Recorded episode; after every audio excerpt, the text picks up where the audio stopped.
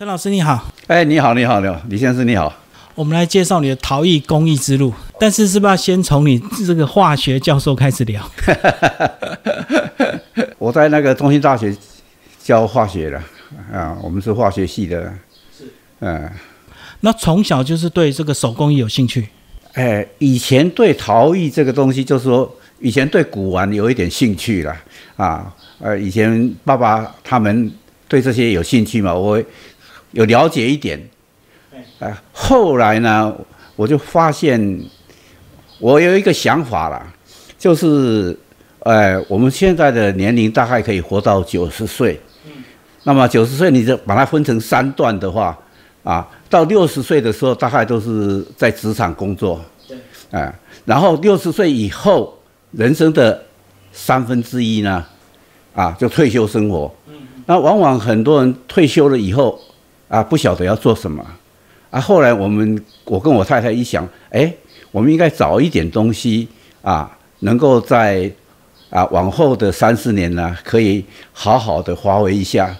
后来我们发现，我们蔡老师呢，哎，当时在招生，我们这一批是蔡老师学生的最后一批，啊，他就是啊招一些学生的有兴趣学陶艺的啊，每一个礼拜啊去半天。我们都是礼拜天早上去啊，学到中午啊啊这样。那我在蔡老师那里大概学八个月，是啊，我们都学八个月，啊，学八个月，就是大大部分把基本技巧会了，然后我们啊就开始自己买一个电窑，然后就开始自己创作。八个月应该就可以把一些基本功学得很扎实。啊，对了，这是基本功了。我们其实就是学基本功，然后跟蔡老师学一些观念。我们蔡老师给给我们一个很好的观念，就是说你不要完全模仿老师的作风啊，你只要把陶艺的技巧做好，然后你想做什么就做什么，不要说老师做什么你就学老师做什么。很多啊，学陶艺的人往往就是。啊，完全模仿老师的作风，老师做一件作品啊，你就跟着做一件作品，然后老师怎么做你就怎么做。啊，我们蔡老师给我们一个观念，就是说你要有自己的创作的思考跟方式。可是老师，你为什么没有在更年轻的时候就开始学，而是到了接近退休？因为我们以前不会说我要去学陶艺啊，不是，我们学陶艺是说啊，我们要退休了以后，后面的啊三分之一的。这个人生你要怎么去过？退休我们，找一件我们感到兴趣的东西，而且这个这个兴趣呢，可以持续维持下去啊，每天都过得比较一点活泼的那个那个生活了。后来我们发现陶艺这个这个创作很好，我们想做什么就做什么啊，我们烧出来以后马上可以见到成果。所以就是因为快退休了，才开始想要学一点。退休可以做的事情，对对对对对，我我我跟我太太的想法就是说，退休以后要做什么东西。然后老师，你觉得你的化学背景在你这个陶艺的创作有没有帮助？呃，是有一点的，因为啊，我们这个烧烧陶的话，我大概是以上又要去烧嘛，那这个又要大概都牵涉到一些化学的方式，可是实际上呢，呃，跟你有没有化学背景没有多大关系。啊，这个东西常常往往就是你要不不断的去什么去尝试去做，做了以后烧出来以后啊，结果如何啊？你的结果如果不满意，你怎么再去改进？要慢慢的这样的不断的尝试。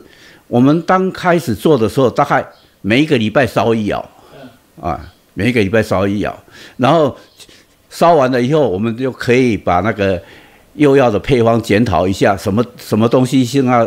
加一点什么东西要少一点啊，它烧的时间要长一点，或是怎样啊？就是慢慢的尝试，慢慢的改进啊。我们大概是以这个方式不断的在自己的陶艺创作上慢慢的加分啊。除了这个以外呢，我们会参加很多的工作营啊。我们呃也到美国那个桑塔安娜那里去参加一个两个礼拜的工作营，然后我们也到那个夏威夷大学去。参加一些工作营啊，这样就说，呃，参加不同的工作营，或是国内的工作营也是参加不同的工作营，你可以啊，学习不同的方式啊，看看人家的想法怎样。因为这个艺术创作呢，通常不是只靠自己去想啊，通常，呃，你要要模仿别人，触类旁通啊，人家给你一个很好的 idea，你就可能会去哎发想出哎这个很好，然后我怎么把它融到我的作品里面去啊？大概是这个。所以，老师，你的科学教育背景有没有让你在尝试的过程中能够更精准？啊，对了，这个科学教育的方式就是说，会让你不断的去尝试，啊，不断的改进。大概是主要是这样啊，不会说一成不变啊，说人家老师怎么做我就怎么做，不会这样。我们会不断的尝试，然后以自己的方式去处理这件作品，而且应该比较会掌握变数，对不对？大概大概是这个样子的。而且我们因为我们的创作呃跟别人不一样了啊，主要我们是退休生活的自己的喜好嘛，那我们就不需要面对市场啊，不需要面对市场。我们只要自己喜欢就好，开心就好。哎，所以我们的作品跟别人不太一样。呃，别人烧作品可能要烧得很精准，啊，每一件成品都一样，啊，这样比较有市场性嘛，对不对？人家市场要求就是你每一件作品要跟你的样本一样，啊，我才才买你啊，我才好卖嘛。啊，我们的观念不一样，因为我们的作品是为了让我纯自己欣赏。所以我希望我的每一件作品都不一样。嗯，所以故意做不一样。哎，对对对对对，因为这样的话，你看起来才不会啊觉得很厌烦呢。看一件跟看十件一样的话，那这你做做这么多有什么意思？所以作品就是让自己开心。对对对对对对对对。所以这个只是没有什么对错了，这个只是个人的思考的逻辑和思考的方式不太一样。呃，也也是因为个人生活方式的。啊，不一样啊，所以它处理的方式不一样啊，这个就是我们比较特殊的地方啊。所以老师，你在这样子将近二十年，甚至超过二十年的这个学习过程，你觉得有明显的阶段不同吗？会会慢慢的变化，哎，会慢慢的变化，会慢慢的变化。就是我们刚开始烧窑的时候，就是只是烧电窑，然后只有氧化烧而已。所以简单，对不对？对对对，氧化烧当然氧化烧这个变化也很多了，又要变化也很多啊。可是呢，我们到后来呢，在买这个电窑的时候，后来就加是加上瓦斯，就是有电窑，然后烧到九百度的时候，通瓦斯进去，那时候烧的东西又不一样了。以前电窑的时候只有氧化烧，可是到我们通瓦斯以后，就可以有还原烧。啊，那个这个变化就不太一样。这个氧化烧跟还原烧，呃，对釉药的产生的变化完全不一样。呃，举一个呃很显著的例子，就像我们假设上铜釉，就是上那个铜的铜釉，铜釉在氧化烧的话是蓝色的，在还原烧的话，它变变成红色的。啊，就是那些你陶艺作品看起来是红色的那个，那很多都是铜铜红去烧还原的，那就是红色的。可是假设氧化烧的话，它就是蓝色的啊。就是很多这个烧的方法不一样，处理方法不一样，那釉料的变化也不一样。所以可不可以讲说，温度越高，它的变化就越多？哎，也不是温度越高啊，因为它每一个釉料的它烧到。啊，成熟、烧到熔熔融的时候，融化的时候，它都有一定的温度啊，某一个温度它才可以融，就是等于烧结成熟啊。你烧不到温度的话，它又要根本没有办法融，也就没有办法形成那个表面玻璃质的那种形态。它有一定的变化，然后呢，你要烧到什么温度呢？你可能在釉药里面要调整。所以最难的是不是就是最后的所谓的柴窑？嗯嗯。也就其实也不是说，呃，它更难掌握吧？哎，柴窑是比较难掌握。哎，柴窑它会通常，呃，也就是说你掌握了一部分，然后另一部分呢，在烧的过程它是自然的变化，你没有办法掌控。那么柴烧的惊喜也是在这个地方，也就是说有一部分没有办法预测，你出来的东西跟你想的可能不一样。可能会变得更好，也可能会变得更坏，啊，这个东西就是它比较难预测。当然，我们可以利用一些呃，就是经验的，以前留下来经验，我们每一次烧什么经验，怎么怎么样啊，有一点控制，可以控制，可是没有办法百分之一百控制。那么它的好处就是说，没有办法百分之一百的控制，可能你这窑可以烧出一个精品出来，啊，可能这一窑全毁也不一定。啊，这个就是它的乐趣，好处也是坏处，就对对对对对，这个就是说我们做东西的乐趣就在这个地方。你如果你做出来东西，你可以预知，这样的话，你做这个产品就没有什么意思。如果当然你要面对市场，就要可以这样，可是你只是只是面对的作品的啊惊喜的话啊，你当然希望它变化越多越好。好，老师，你跟这个太太杨老师是一起学习，那后来是怎么样慢慢区别出两个不同的创作路线？哎，没有，我们一开始就想到，假设两个人在同一个工作室做作品，然后用同一种釉药，都同一种烧法，那假设你怎么想，可以使两个人的作品一看就出来就是不同的人做的，那只有从成型的方法里面去找出来。啊，那我们一开始就限定我太太就是完全用陶板，那我就用拉胚，而且是因为女孩子她的力量比较小一点，拉胚的话比较没有办法做大件的作品，啊，那如果你想做大件的作品，那成型的方法当然就不能用拉胚的，可以用陶板成型，陶板做型你要做多大都没有问题，就像拼贴这样子，对。所以这个我们一开始就设定说。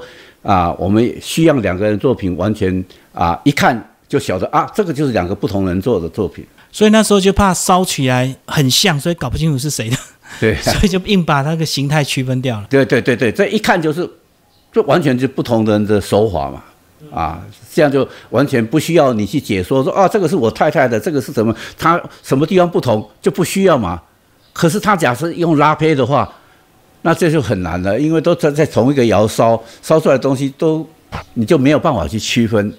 那这这个就是我们创作里面啊最忌讳的，就是你跟别人相同啊，就是好像人家有时候他明星出场了，他说啊你穿的这个衣服跟我这个衣服一样撞衫的，啊他说撞衫就就不好。那我们做做创作也是一样，希望每一件作品都是。独一无二的，所以我们一开始大概就是采取这个方式。所以你们两个从一开始都是保持着这种自娱的心态在创作，就对。对对对，完全不考虑市场性。就没有了，我们因为已经退休了。话，我们有退休金了，有什么我们就不需要考虑生活的问题。这个大概是我们跟别人比较不同的地方了，也不是说优势，只是就是你创作的理念就可以不同了。不需要考虑市场上的想法，可是，在这么漫长的创作路，会不会彼此干涉？有时候难免多嘴一句，谁讲谁比较多？呃，所以我们其实也有去试市场。大概六七年前，我们都到大陆去去去摆摊子的。大陆它它有很多展览嘛，什么然后然后我们都有去的啊，就是试一下市场上的那个接受度。我们也不是说啊完全不卖，而而是在。大陆上我们去的话，摆一下东西，然后啊，看看市场的接受度怎样啊，这样。所以彼此完全都不干涉哈，各做各的，各做各的。对对对对对对。相敬如宾这样子。也不是相敬如宾了，因为创作的方式不一样嘛，啊，对不对？啊，他想做什么就做什么啊，我想做什么就做什么，这这完全是因为手法不一样嘛，所以不需要去干涉，只是说啊，你做出来成品，我说哎，这个不错，那个不错，这样而已。嗯啊。可是，老师随着你的资历的加深，你不会想做一些更精细的陶艺吗？展现自己的技术？嗯，也没有了，因为到这里，到我们现在来讲的话，技术其实就是这个样子而已啊。你创作的技术就是这个样子，然后呢，你可能在这个创创作的过程中啊，你怎么找到你自己喜欢的东西啊？所以，其实我们没有在改进这个。这个创作的技术啊，可能可能在这个地方呢，大概就是柴烧里面都可能会带来一些更多的惊喜，因为柴烧的变数太多了啊，它变数比较多，就是没没办没办法掌握的很精准，而且说老实话，因为台湾现在的柴烧大部分是很多人合在一起烧，啊，跟日本不太一样，日本大概都是他陶艺家自己一个人在烧，然后请一些朋友来帮忙他啊，管控这个啊，说说柴烧的方式怎么那。烧的方式都是这个窑主自己在主控的，可是很多台湾的这些烧陶柴烧的陶艺家，大概都是啊五六个人、六七个人合伙啊到这个窑去烧，可能窑主有时候有烧，窑主有时候没有烧啊啊，因为我们每个人烧的方式可能不一样，可是你在这烧的过程啊。啊，今天你烧第一班烧八个小时，他接第二班八个小时，每个人的啊烧的那个过程的温度都不一样。像我三个礼拜前在那个在那浦沿那个一个红龙窑烧啊，那我烧第一班啊，我烧的时候我就是烧到七百度，那刚开始烧烧到七百度啊，我有我烧的方式，然后接下来人来烧啊，他都烧到。烧到九百度，然后一直这样，每个人烧的那个温率都不一样啊，变数就很多了。对，变数就很多啊，所以这时候呢，你就可能要想办法，在这么多变数不一样的情况下，如何你使你的作品可以烧得不错，这个就是你需要思考的，因为这这很多变数你没办法掌控，可是你希望使你的作品都可以烧得不错。那你有什么方式就不太一样，所以我我的方式呢，就是我是上釉，象棋柴烧，而且上制野釉，因为这个釉呢，呃，很多国外的陶艺家都很喜欢。为什么？这个这个釉它就是变化多，它可以烧出不同的样式的作品。所以意式柴窑就是大家会相互干扰、相互影响。那也是意外的变数，就对。对对对对对，因为每个人烧的方式不一样嘛，啊，你投材的速度啦，啊，你烧氧化还原的形式啊，怎样，每个人都不一样，啊，这样的结果呢，你怎么在不一样里面找出你的作品可以烧得好的？这个就是四五天前出窑的那个，就是那些烧的东西啊。老师，如果这个做烦了，会不会尝试其他的艺术创作？呃，也不会呢，我 就是这么喜欢，就对，就就是喜欢这个啊啊！我们其实年纪大了，精力也不多啊，没有办法再做别的创作。当然有很多陶艺家，他会写很多的不同的创作方式，然后把它融在陶艺里面啊。他可能在这个陶艺上面画画啦，或什么啦，或怎么样啦啊，他会会这样处理的方式啊。可是我们的方式不一样，我。我到现在最主要烧的烧制野釉，那我希望我这个釉呢，就是我在烧，然后烧成变化。通常那个制野釉，大部分的不论是日本或是国外的陶艺家，制野釉大概都是做一些茶碗啊、茶具之类的东西，小茶杯，呃，很少做创作的作品。那我不一样，我还做大件的创作的作品。这个釉我就把它烧成这个样子。然后我就是希望我的制野釉呢，我一直在烧就烧这个釉，啊啊，能够在材料里面呢可以掌控，希望我得到的变化这样。但是它这个失败的几率是不是更高啊？理论上是不是越大件它越容易破？破是不会了，只是你烧出来的表现的方式能不能达到你的预期需要的方式啊啊，所以通常制野佑他们大概就。比较不尝试去做大件的作品，因为他做小件的茶碗很讨喜嘛。因为制野釉，制野佑在日本烧茶碗的话，那个价位都是算比较偏高的那个价位的方式，所以他们就比较喜欢做那些小件的东西。所以流通快就做的多就对。对对对对。嗯，所以老师做这么多年，一直到现在都还没有太考虑所谓的这个卖不卖掉。我们主要就是。不靠这个为生呢？我们啊前几年会去大陆去尝试一下卖东西，只是说我会把我的产品在市场定位到什么价位上可以接受啊，这样就就对了。像我这个杯子，我我到那个大陆去卖的话，一个是卖七百块人民币，七百块人民币，对对，那个定价是七百块人民币。然后我给给那个伊朗呢，因为他他们大陆打折是你在，他们就是打拿三折嘛，很简单，他就拿三折。那我就是这个就是给给伊朗就是两百一十块人民币嘛，就这样。那我就是这样的话，我一卖啊，我在市场上就就定位说，我这个作品可以以这个价位在流通哦，那我自己就心里就有一个数就好了。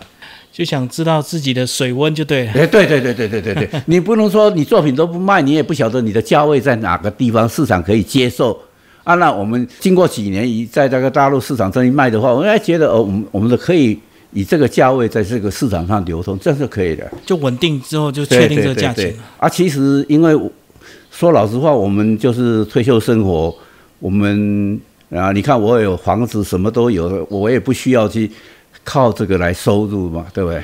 啊，然后呢，我就做做我喜欢的就好了。可卖可不卖就对。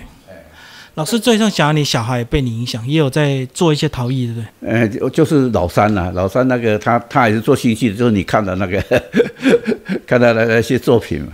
所以他创作就更立体啊。哎，对对对，他他就是他原来是喜欢种仙人掌，然后叫我们给他做装仙人掌的容器。我说啊，干脆容器就你自己做，你想做什么就做什么啊。那他做完，我就是我去烧，他成型完就是我上釉去烧，这样啊啊，我只负责最后这个步骤而已。所以前面完全让他自己探索。对对对对对，所以他想做什么，配合哪一种仙人掌啊，他做什么配合哪一种仙人掌啊，他是自己的想法。老师，你会不会想说，如果你在更年轻接触陶艺，你现在的艺术成就会更高一些？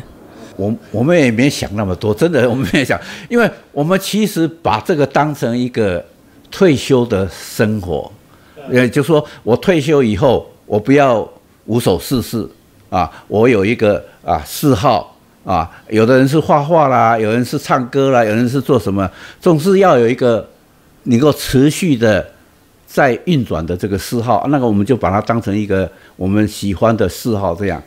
就没有艺术上的企图心。没哎，没有呢，啊，没，我们也没有说要要什么成名啊，什么啦，没有啊，没有没有。可是到了今天，也多了一个公益之家的头衔啊。其实我们会参加公益之家呢，那那也是很偶然的。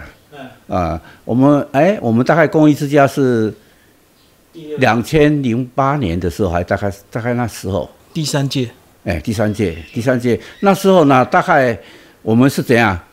是接到文化局一个通知，哎，因为呃公益所，公益所给文化每个文化局呢，他有个名单说你你们这个当地的这些公益家呢，可以来甄选啊台湾公益之家，他有给一个名单有一个限制，啊，那文化局就通通知我们说，我们可以啊送件申请啊来参加公益之家的甄选。